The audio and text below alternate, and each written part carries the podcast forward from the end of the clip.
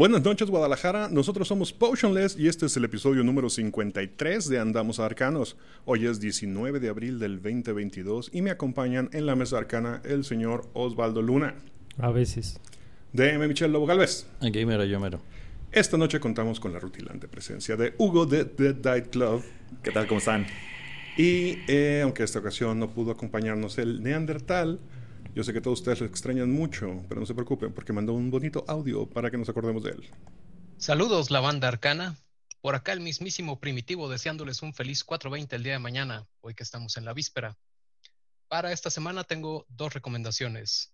Desde Washington, después de 10 años de ausencia, regresa Stone Axe con su nuevo título Stay of Execution. Finísimo. Y pues dada la fecha, los invito a que si no lo han hecho, escuchen el emblemático Dope Smoker de los legendarios Sleep, título el cual seguro le dará PTSD a Osvaldo, al Chuy y al Bobby. Un saludo. y lo escucharás en vivo, pero sí hizo caras. bueno, señores, pues bienvenidos a este episodio. Quiero empezar mandando una felicitación. Hoy leí una noticia, no me he clavado mucho, pero una felicitación al señor Mike Valles y a Claudia Morgan por su participación en el DM Guild con... A ver, déjenme un poquito.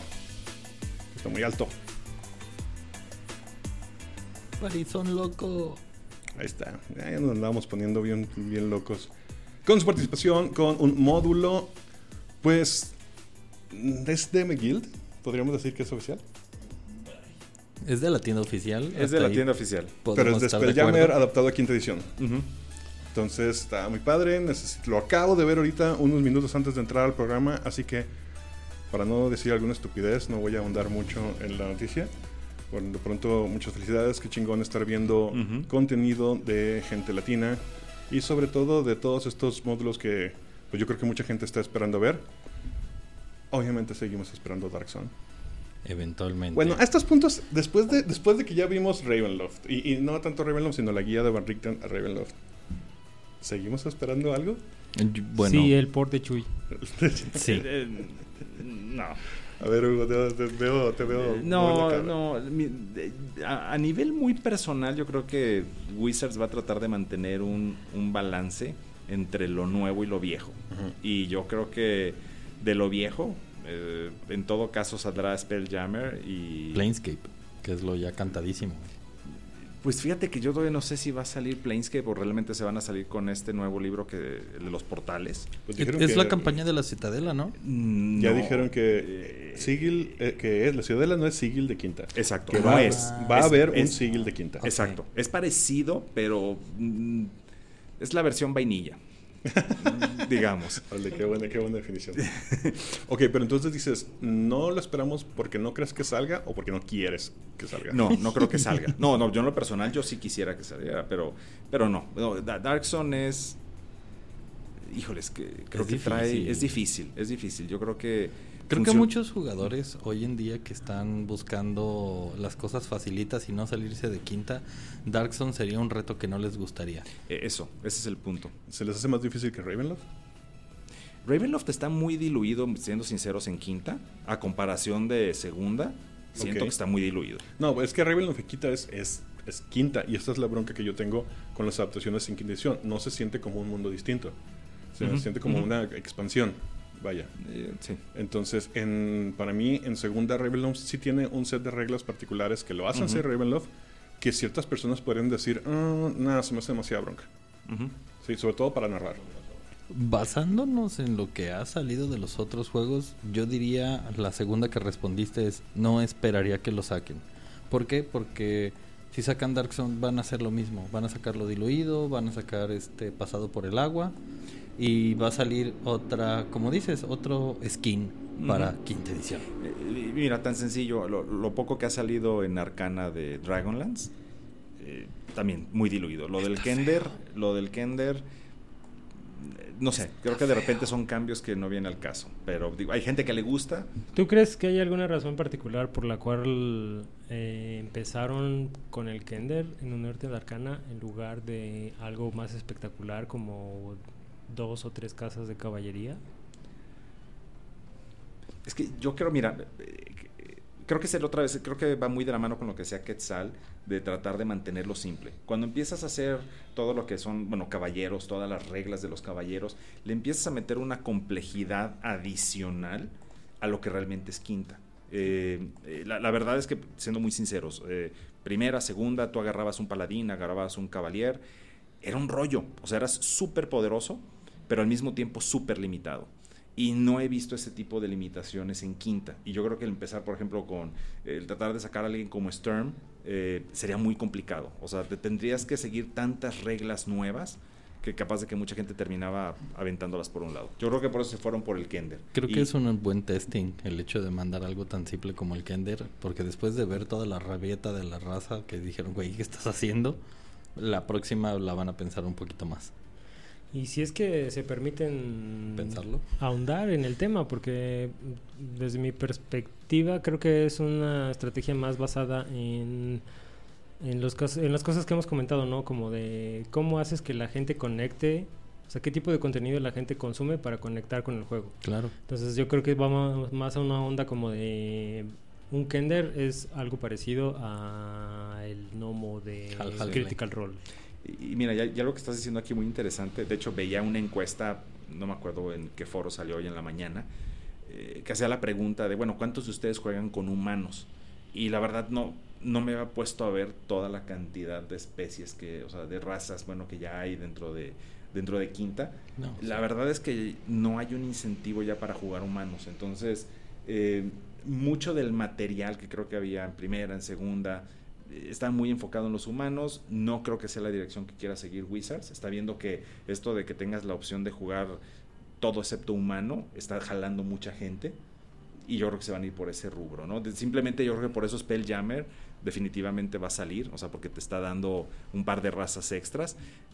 Pero, pero en Darkson, a pesar de que tienes esas razas, creo que simplemente lo crudo del juego eh, el, hecho de que Darkson originalmente te decían desde el comienzo, arma tres personajes porque se te van a morir, ya era una premisa de saber de que te ibas a ir a agarrar los chingadazos. Muchas veces lo que hoy en día los jugadores no quieren es esas confrontaciones duras. El hecho, y lo hemos platicado mucho de qué tan tabú es el hecho de perder la vida como personaje. O sea, se te muere un personaje y es tan tabú en muchas mesas que el DM hace lo posible y de los Deus, Deus máquina que necesite para que no suceda porque le tiene pánico a la confrontación de se murió tu personaje, güey. Incluso mecánicas muy, muy, muy específicas como por ejemplo o sea, sí está en el manual el, uso del equipaje, medir tu equipaje, pero igual como todo lo de que ha sido con Quinta ha sido reducido a el Explorers Pack pesa tanto, el Dungeoners Pack pesa esto, el bla bla pack eh, eh, esto es lo que pesa y ya no es una regla que pueda llegar a, competir con el jugador o con el juego y si la comparas con mecánicas que necesita Dark Zone como tus enfrentamientos con el clima, tus enfrentamientos con el espacio en el que habitas, a final de cuentas. El hecho de castar magia, qué tipo de magia casteas, etcétera, es un desmadre mucho más complejo. Y de hecho, no puedo recordar ahorita una, salvo situaciones muy obvias como, sí, no se pueden llevar todo el horde del dragón cargando en las bolsas, tienen que ver cómo le hacen. Pero no, no jugamos tanto con las reglas de encumbrance, ¿no?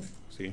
Porque justo en la última sesión de la ronda me estaba dando cuenta que traigo tres cimitarras, una pica, una chingadera y media. Y dije, ah, cabrón, ¿en qué momento traigo Esa es la parte mágica donde Chuy te dice, no hay pedo hasta que hay pedo. Eh, exacto, es que no es una regla presente todos los días, pero sí es una regla que existe. Por ejemplo, yo en el inventario completo de, mi personaje en, la ronda no traigo todo lo que tiene en su inventario, porque sabía que íbamos de viaje, íbamos a un viaje largo y no sabía qué iba a pasar en ese viaje. Entonces hay cosas que realmente no traigo que están en mi hoja. Y yo sí considero que no traigo esas cosas. Por eso me animé, por ejemplo, en la última sesión a agarrar esa espada, porque pues traigo no todas mis espadas, como el como el güey de las tres flautas, que, pues, que es lo único que traía espadas. Y, eventualmente llegaremos al encounter donde estás en arenas movedizas. ¿Cuánto equipo traes? Y entonces dirás, oh shit. ok, la verdad es que no. Aquí sí hablo como un completo ignorante respecto a todos estos módulos de segunda porque no los he jugado. Si he jugado. Ah, jugamos cuando jugamos Dark Souls, ¿fue segunda o fue quinta? No Segunda. Segunda, ok. Sí, he jugado Dark Souls en segunda. Ah, porque apenas estamos, estamos, está haciendo el port a quinta. Sí. No he jugado Spelljammer en, nin- en ninguna. No sé si hubo en tercera. Eh, No, jugamos. Armamos personaje nada más, pero no jugamos. Y era Planescape, no Ah, Spelljammer. Planescape, sí, sí. Planescape sí lo jugué. Planescape. Que ah, se, me, se me daría hasta más complicado. Planescape todavía por todo el desmadre de los de que está todo conectado. Justamente lo que te mencionaba en la tarde acerca del nuevo manual de Mordenkainer y los monstruos del multiverso. Es- tocan ese punto de empezar a hacer la conexión a nivel arcano entre los multiversos, lo que decían de acerca de poder llamar animales de diferentes planos. pues, creo que quieren intentar llegar a tocar a cómo manejarlo, pero sí es mucho más complicado que Dark Zone. Dark Zone es ¿qué hay? Nada. Así empieza el juego. no hay nada, y te quiere matar. Eh, Nada y te quiere matar, es cierto. Y sí recuerdo un par de razas de Planescape, el hombre chivo y no recuerdo cuál otra. Ujú. En- Modron. El Modrón, cierto. Este, en... Que el Modrón está en, este, bueno, está en quinta, ¿no? El, el Salió un, un arte de arcana con Modrons. Y en Spelljammer hay razas nuevas. Ah, pues más bien predominantes, por ejemplo, en Spelljammer los, los Geek Yankees. Los, los, eh, lo- y los GIFs, ¿lo y usaban? lo- ajá, los que son como aliens. Son como elfos Mm. aliens. Ah, porque esos también los recuerdo de Planescape. Son, son, ajá, son razas predominantes de las esferas como tal. Ok. Porque no sé si vimos el mismo tweet. Porque justo hoy vi uno eh, que hablaba de los humanos, pero la queja era que el humano era el que tenía más variantes, a diferencia de todas las demás razas. Dije, ah, y este pedo de que el humano puede poner sus atributos donde quiera, que supongo que para estas alturas ya es, después del Tashas ya es... ya Después Eh, del Tashas de ya, ya es irrelevante, Ajá. la verdad. Y en eso me hizo pensar de que, oye, es cierto, todas las mesas que tenemos están puro furro, cabrón, casi no hay humanos. Furro y cosa rara. Sí. Así que le tienen, ¿qué, ¿Qué tienen en contra de los humanos, señores? Soy uno. Para mí es suficiente. Y aún así, es la queja es que hay demasiado humano. Creo que al final del día entra en los distintos niveles de experimentación que los jugadores están Ujú. dispuestos a tener. Hay gente que muy tímidamente va a empezar a cambiar su percepción utilizando al humano de esta isla completamente extraña dentro del mundo. Y hay otros que van a decir, nah, la madre, yo quiero el pinche lobo de dos cabezas, güey. Por ejemplo, yo lo, yo lo caso comúnmente con la categoría que quiero jugar.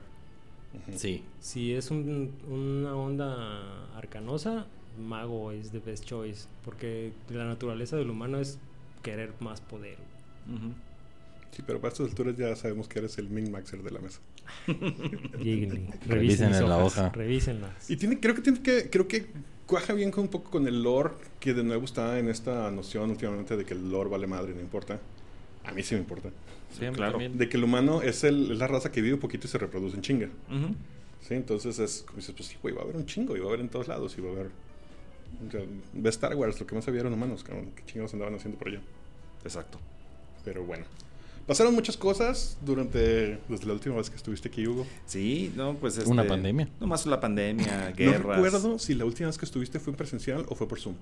Presencial. Presencial. No, entonces te, fue hace un rato. No, Machín. sí, sí, sí. De hecho, creo que la última vez que andamos, estuvimos por aquí fue con Chuy Ajá. en la aventura de, de, de Ravenloft, exactamente. Pero en el Y- programa. de En, el- Los en el- Arcanos. lo que grabamos, sí.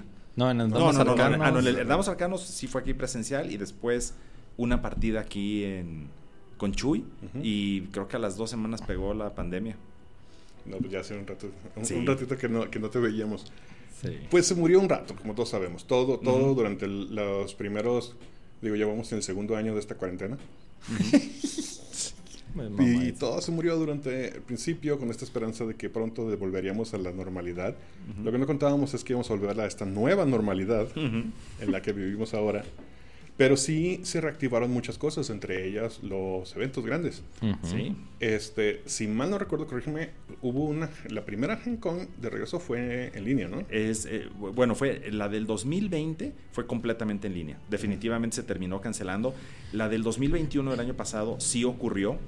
Eh, nosotros no, las pensa, no la pensamos mucho en ir. Todavía estaba high el... el- el- El- sí, todavía estaba, sí, y, y de hecho fue, fue una situación así media curiosa porque si, si recuerdan al inicio de 2021 realmente fue cuando empezó toda la parte de la vacunación de, de manera masiva, todo el mundo dijo, no, no, ya para este agosto ya estamos bien, inclusive GenCon lo empujaron de agosto a septiembre, dijeron, bueno, vamos a darle un mes más y lo empujaron a septiembre. Nosotros estuvimos todavía así como que entre que sí, que no, pero empezamos a ver que muchísima, muchísimas empresas empezaron a cancelar. El, por ejemplo, acá, luego, luego, luego Goodman Games dijo, nosotros no vamos. Eh, creo que este, Paizo dijo, vamos a ir al 50%. Este, Boldman Games, que son los que oficialmente corren todas las aventuras de D&D en Gen Con, dijeron a la mitad. Y Bye. para nosotros, el momento que dijimos ya no vamos, teníamos varios eventos planeados con Talsorian, de Cyberpunk y The Witcher. Y dos meses antes dijeron no vamos. Uf. Y, o sea, ¿Es- fue- ¿Eso fue 2021? eso fue 2021. Entonces, sí se llevó a cabo.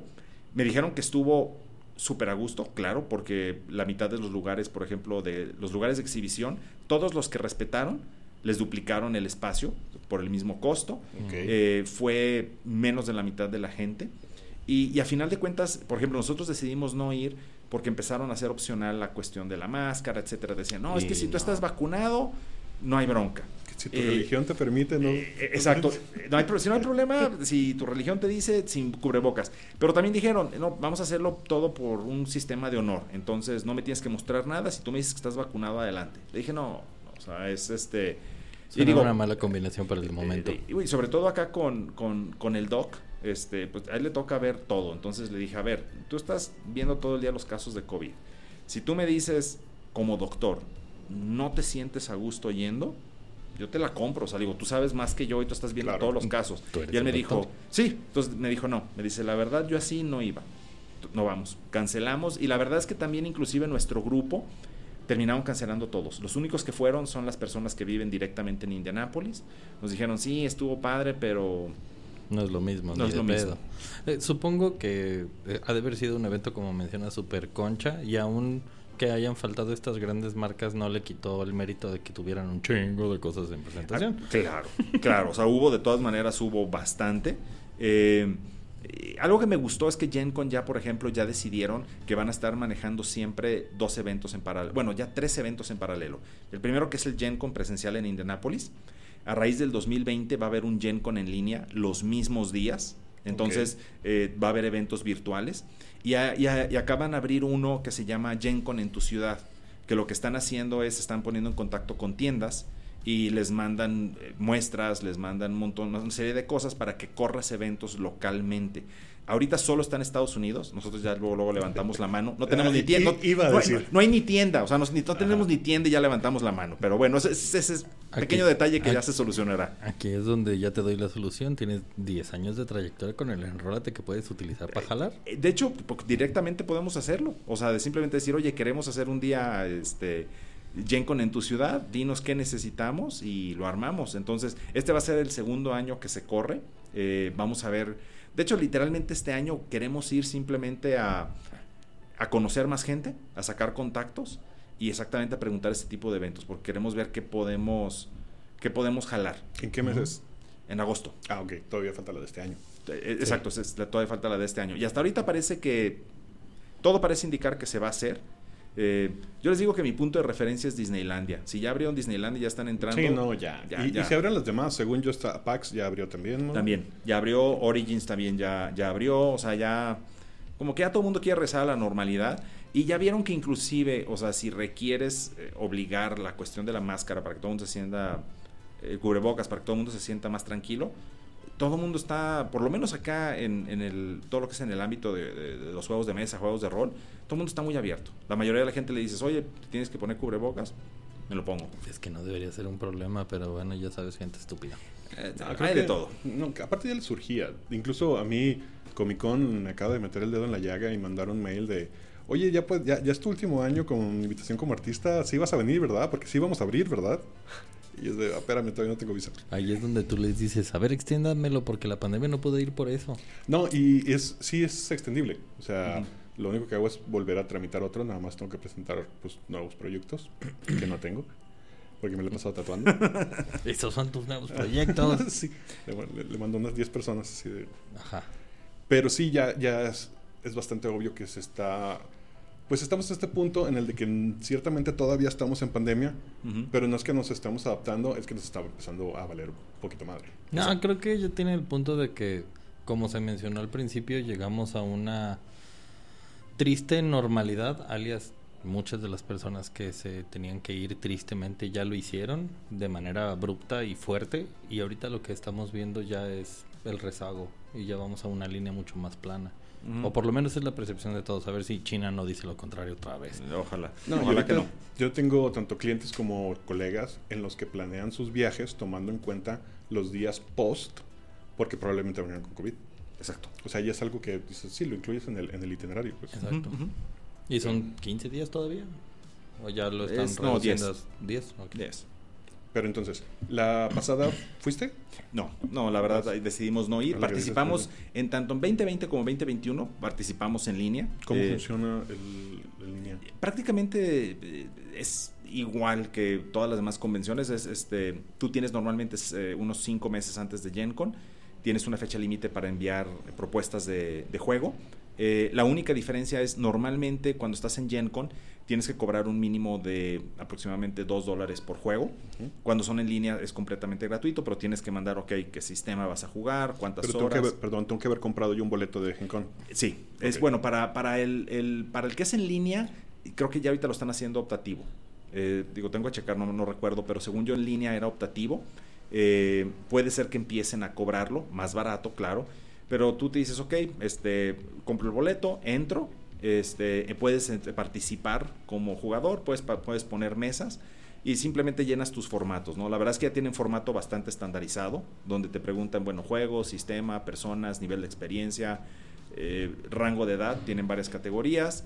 Eh, ahorita, por ejemplo, están incluyendo mucho la parte de, de qué herramientas de seguridad estás usando o si usas alguna, porque hay gente que ya lo pide. Y qué plataformas vas a estar utilizando. O sea, básicamente qué plataforma de, de- de voz o video eh, y qué plataforma de juego. Platícame un poco más acerca de estas herramientas de seguridad, ¿a qué se refieren? Vi algo de ello, en, Ujú. nomás haciendo mención y al rato andamos más, eh, sobre el Carnaval Rolero, que fue otro de los eventos que surgió en línea. ¿Qué son las medidas de seguridad o Eh, herramientas de seguridad? Básicamente son herramientas que le tienes que proporcionar a los jugadores para que te indiquen cuando algo les incomoda. Hay, hay, hay, hay múltiples herramientas, digo, podemos dejar después a lo mejor algunas ligas para que conozcan algunas. Sí, claro. Pero, o sea, viene desde algo tan sencillo como decir, como la tarjeta X, que es este, una tarjeta que tienes a la mano, alguien la pone eh, sobre la mesa cuando hay algo que no le agrada. Eh, por ejemplo, algo que nosotros usábamos mucho en línea, les decíamos, este, siempre jugamos con las cámaras prendidas. Si hay algo que no te agrade, pones simplemente la mano encima de la cámara, eh, tapando, y entonces en ese momento es un, un como cue de, de, "Oh, O sea, es va- tu, vamos a tu- dar un, es tu safe word. es tu safe word, exactamente, tal cual. Y claro, a menos de que sea algo grave, eh, normalmente simplemente nos brincamos. Eh, si, se, si ves que la persona se empieza a poner mal, a lo mejor pones un break en el juego, ok, todos vamos a tomarnos cinco minutos y como DM tienes que acercarte a entender qué pasó. A, a- a mí, por ejemplo, en lo personal ya me pasó en un juego de, de Call of Cthulhu. Eh, tuve una persona que tenía aracnofobia. Eh, pero, o sea, a tal grado que, o sea, hablando de las arañas y haciendo la descripción, y ni siquiera soy muy bueno describiendo, pero con lo poco que pude poner, sí se empezó a poner nervioso, ¿no? Entonces fue así como que la mano en la cámara, oye, pues también le paramos, ¿no? Este, no, pues sabes que pues ya las mataron y Es- chin, o sea, eh, vamos a brincarlo, ¿no? Comentario añadido. Recuerdo una vez que jugué con Jonás Call of Cthulhu en un enrolate donde le estaba narrando la muerte a la chava porque ya había valido madre. Y la- llegó a tal punto donde la chava dijo, ya, córtale, suficiente, me voy. Ya entendí que estoy muerta. Y sí, y, y es que bueno, realmente el, el, eh, algo que tenemos que entender yo creo que con estos juegos en línea eh, es que bueno, número uno, esta, puedes atraer a, a una gran cantidad de gente con diferentes eh, con diferentes historias, diferentes situaciones, no, Sus- no los conoces. susceptibilidades. Susceptibilidades, exacto. Entonces sí tienes, ya, yo creo que ya se volvió algo como un must, que tienes que ofrecer este tipo de, de como herramientas para darle a los jugadores la, la salida en caso de que no estén a gusto con alguien. Ahora, otra, otra, otra opción que también digo nos ha tocado manejar Eh, bueno, sobre todo cuando jugamos juegos a lo mejor no tan populares como el de Lamentations, este, que tienden a ser un poco más occult, eh, que tienden a ser un poquito más gráficos, ¿sí? Entonces simplemente lo clasificamos, ¿sabes qué? Esto es R, eh, ponemos ahora sí que como en las películas, oye, pues tiene gore, tiene descripciones gráficas, tiene esto, tiene el otro. Y pues ya, es este, digo, de todas maneras pones las herramientas, pero ya sobre aviso no, no hay engaño, ¿no? Ese es un excelente tópico que tal vez hay que traer a la mesa después. El, ¿Existirá o valdría la pena poner un, ¿cómo se llama? Rating. Yo creo que tiene en los juegos, en los juegos en general, más que en las mesas. Las mesas creo que sí, porque puedes correr muy lindo o puedes pasarte de super riata.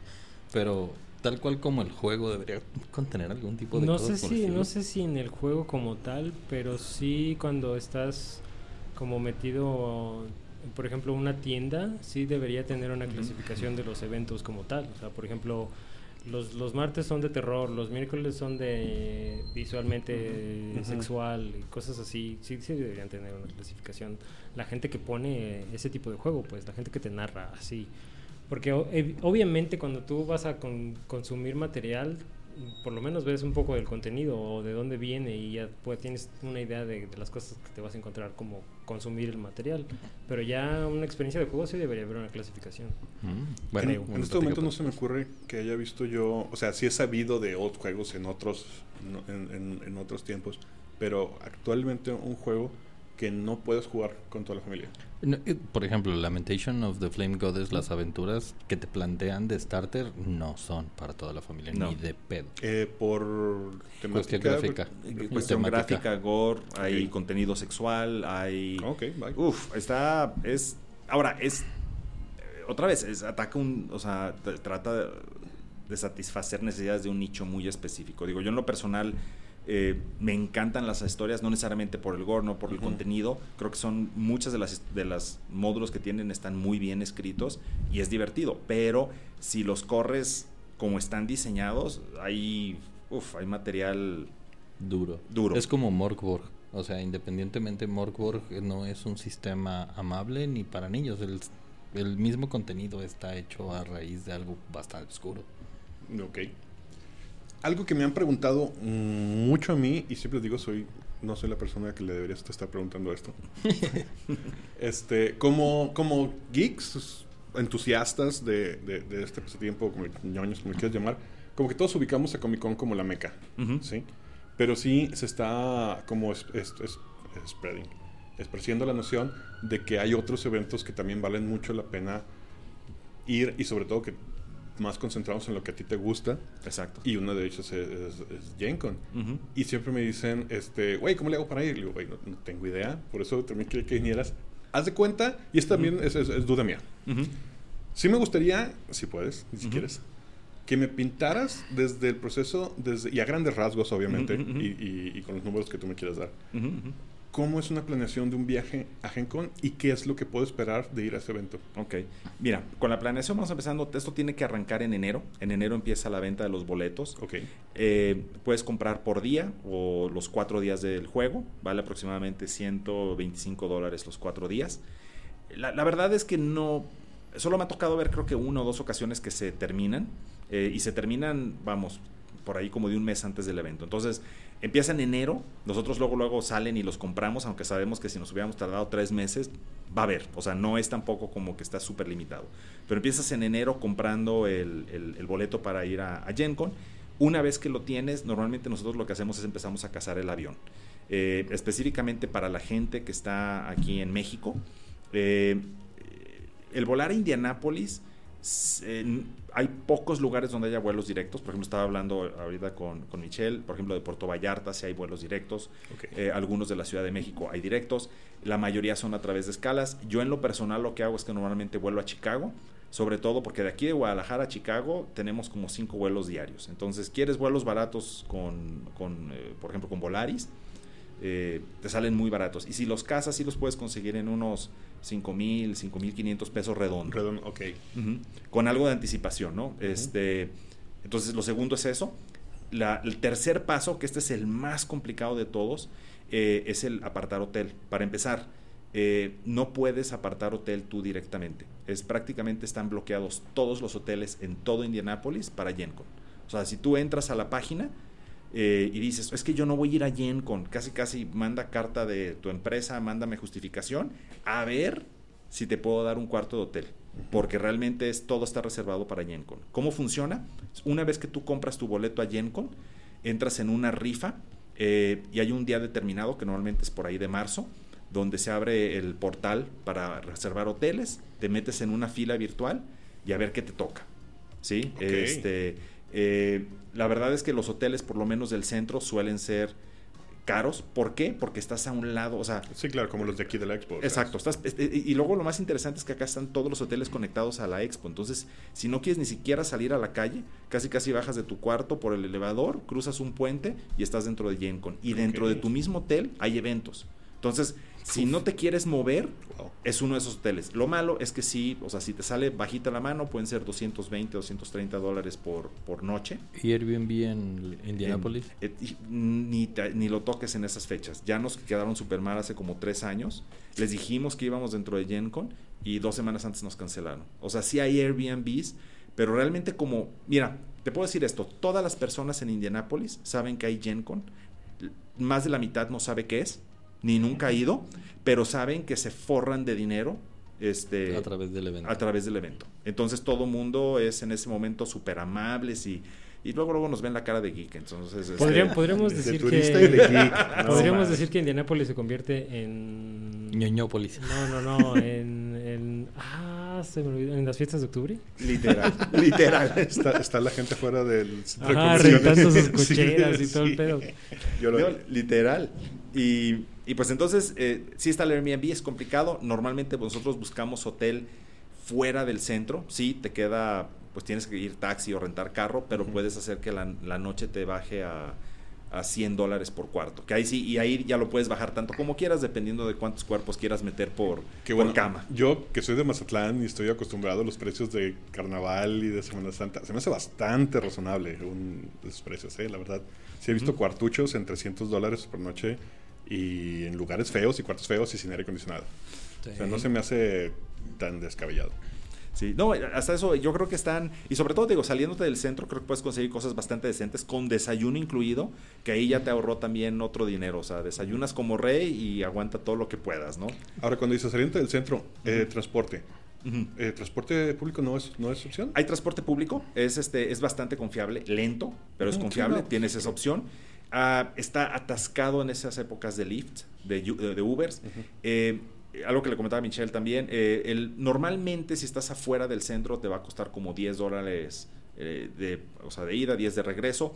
El problema es ahorita los famosos, este, cuando salen los, ¿cómo les llama Uber? Este, los price hikes que de repente cuando hay mucha demanda sube los precios.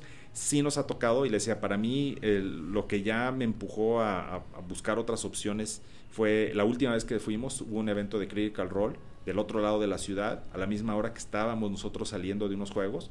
Dije, bueno, va a haber un Uber de regreso al hotel, ya estábamos muertos y de 10, 12 dólares que nos salía estaba en 60. Wow. Entonces, porque todo porque todo el mundo estaba queriendo ir al evento, entonces dije, no, o sea, 60 dólares eso pagas una renta de un carro, mejor rentamos carro y nos quitamos de problemas. Pero más o menos te puedes aventar transporte. Lo cual trae otro tipo de situaciones. Eh, exacto, exacto. Eh, pero bueno, el tercero viene siendo el, hotel y ya prácticamente lo único que te quedaría es en mayo hacer el registro de tus... Bueno, si no vas a poner eventos, es aproximadamente por ahí del 15 de mayo, se abre el, el registro de eventos, este, donde ya te puedes tú inscribir a, qué quieres jugar. El catálogo es enorme, o sea, por ejemplo, creo que el del 2019 fueron 21 mil eventos diferentes. Eh, entre todos, a partidas, este, exposiciones, juegos de mesa, juegos de rol. Y tú escoges, o sea, casi, casi hay 24 horas al día. La, a la hora que quieras. rol en serio. Sí, en serie. A la hora que quieras, eh, puedes jugar. Puedes optar no inscribirte en nada y es la otra opción. Simplemente llegas a GenCon, hay, existen ahora boletos genéricos que tú puedes comprar ahí. Y si llegas a alguna mesa y dices, oye, me interesa jugar, ¿a qué horas empiezan? A las 4. Ah, ok, mira, si a las 4.05, 4.10 eh, me falta alguien, te vendo el lugar. Y pues ni modo, o sea, este, no llegaste al juego, pues no llegaste, llegaste tarde. Son, son muy en ese, en ese sentido son muy estrictos con el tiempo. Si te dicen la partida empieza a las 4, te dan tolerancia a 4 o 10.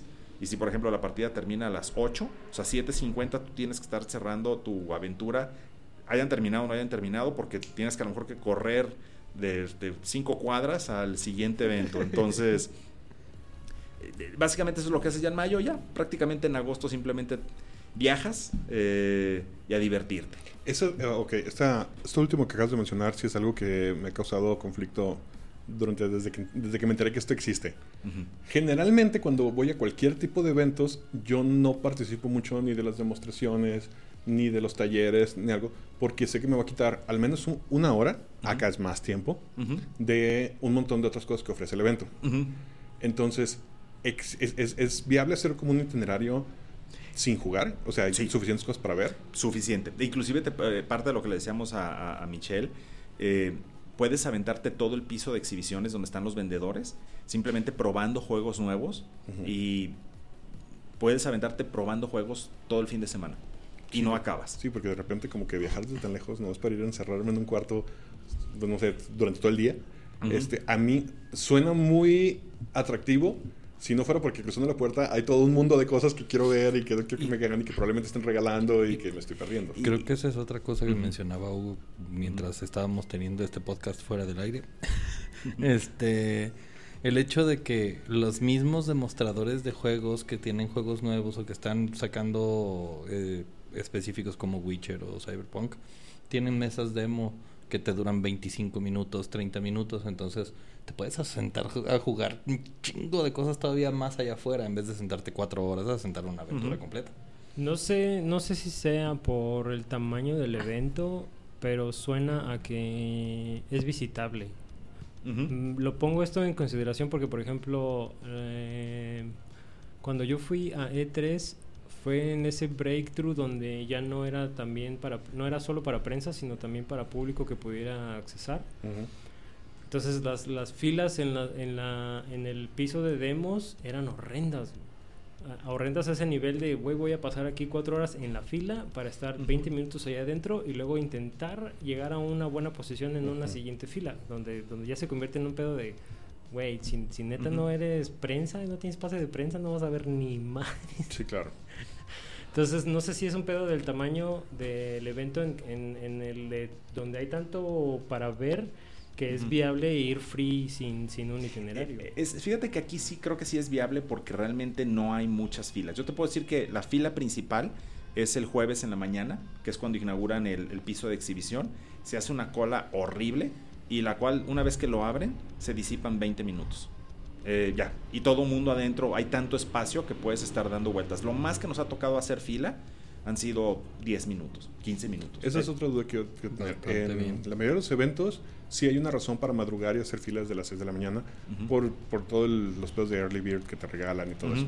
Acá sí hay eso o sí. a las 10 de la mañana tranquilamente. No, sí, sí hay, sí hay. O sea, sobre todo, mira, por ejemplo, lo que nos pasó, tuvimos una, un conocido que, híjoles, nos pidió muchísimo que llegáramos a conseguir un, un Early Bird de, de Common que estaba sacando, creo que fue hace 3, 4 años, el juego de Game of Thrones, este, de miniaturas, y resulta que solo estaban haciendo un pre-lanzamiento como seis meses antes, y dijeron, tenemos 10 cajas cada día eh, para vender y ya. No, no o sea, ni, le dije, la verdad le dije, perdón, o sea, no, ni de chiste, o sea, 10 cajas no duraron...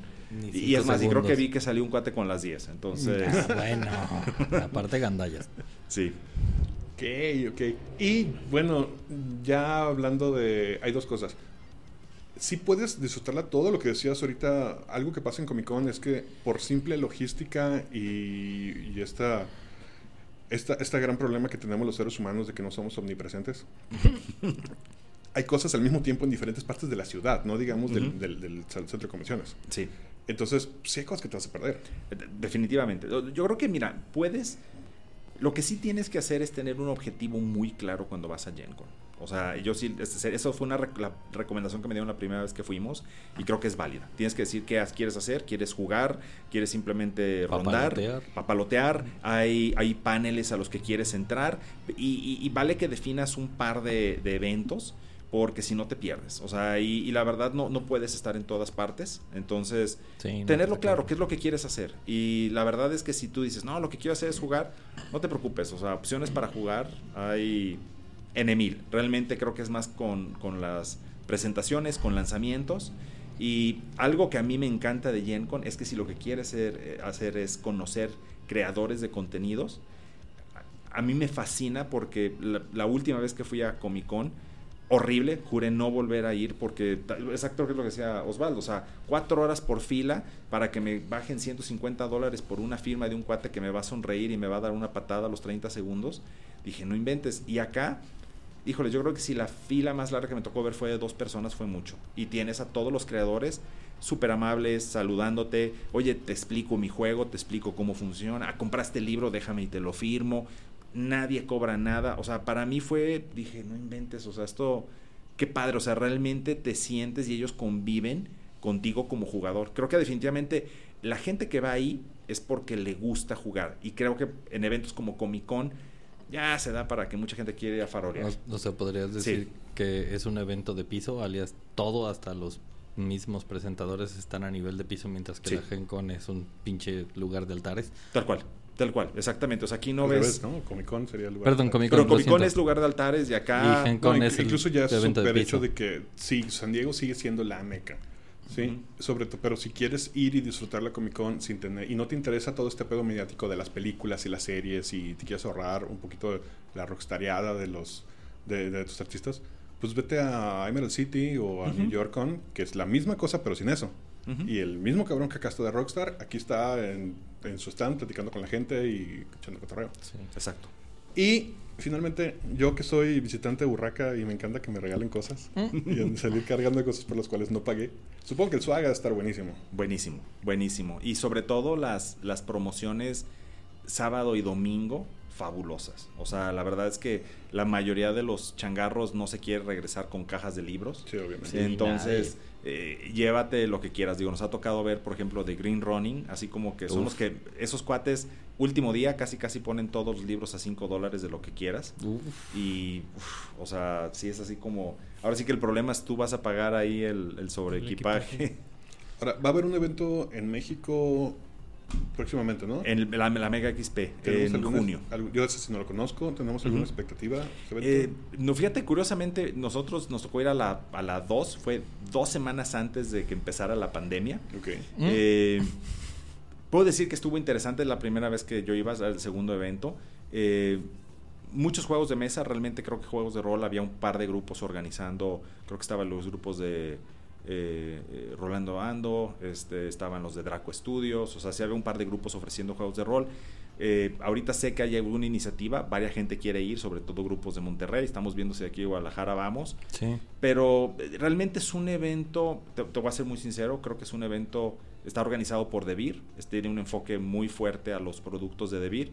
Eh, los juegos de mesa sí están como en un segundo plano, pero sí hay gente que juega. Queremos ver si, digo, parte creo que el objetivo de toda la gente que quiere ir ahorita a la Mega XP es, es ver si podemos darle un poquito más de presencia a, a los juegos de rol. Entonces Sí, simplemente sí, poner mesas. Mientras los que no saben, en Twitter se, se empezó un movimiento extraño entre los creadores de contenido de Occidente que probablemente vayamos a la Mega XP a cotorrear. Entonces, si están por ahí, salúdenos. Bueno, y hablando de Twitter, tenemos los resultados de nuestra encuesta de la semana pasada. Así es. El 100% de las personas quiere jugar un sistema de magia. No me imaginaba quién pudiera decir que no. No, Ay, güey, hay gente para todo. Entonces, trayéndonos desde White Wolf Publishing Studio en All.